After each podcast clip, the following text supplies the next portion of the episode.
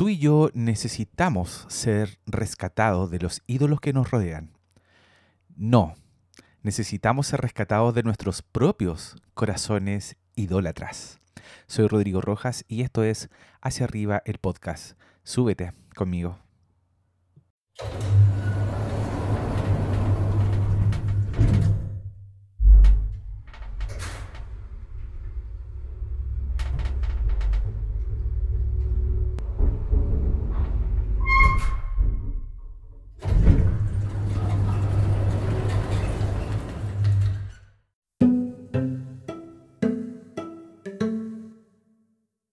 Me encontraba en el norte de la India, en una de las ciudades más santas para el hinduismo.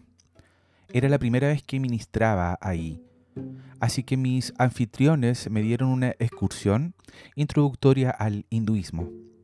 Entramos a un templo que contenía el ídolo más horrendo que he visto en mi vida. No tenía idea que existiera tal cosa.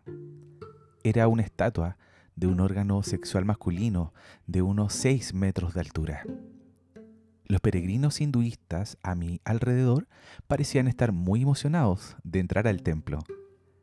Muchos de ellos se postraban de cuerpo completo ante la imagen e incluso la besaban. Fue una de las escenas espirituales más oscuras que jamás haya visto.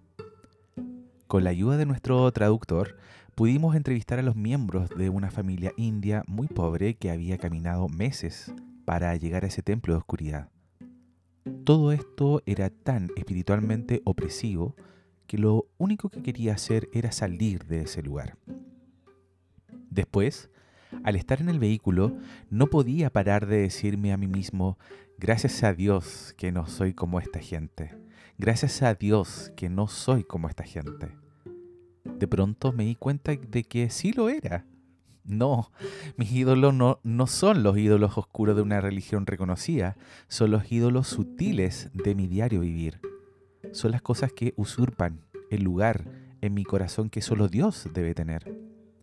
Son tan abominables al Señor como ese ídolo lo fue para mí. Al darme cuenta de esto lloré, pidiéndole al Señor que me rescatara con su gracia y añoré el día cuando esta guerra por fin llegará a su fin. La adoración no es algo que hacemos en entornos religiosos una vez por semana. Dios nos diseñó para ser adoradores. Todo lo que hacemos es resultado de la adoración. Siempre le estamos dando nuestro corazón a algo, y si ese algo no es Dios, es algo que Dios creó. Todo esto sucede en pequeños momentos de nuestras vidas. Y es por eso que necesitamos gracia en todo momento. Juan nos aconseja en primera de Juan 5, 21 a de los ídolos. No existe un argumento más poderoso para nuestra necesidad de la gracia que la facilidad con la que nuestros corazones se postran ante el gobierno de las cosas creadas.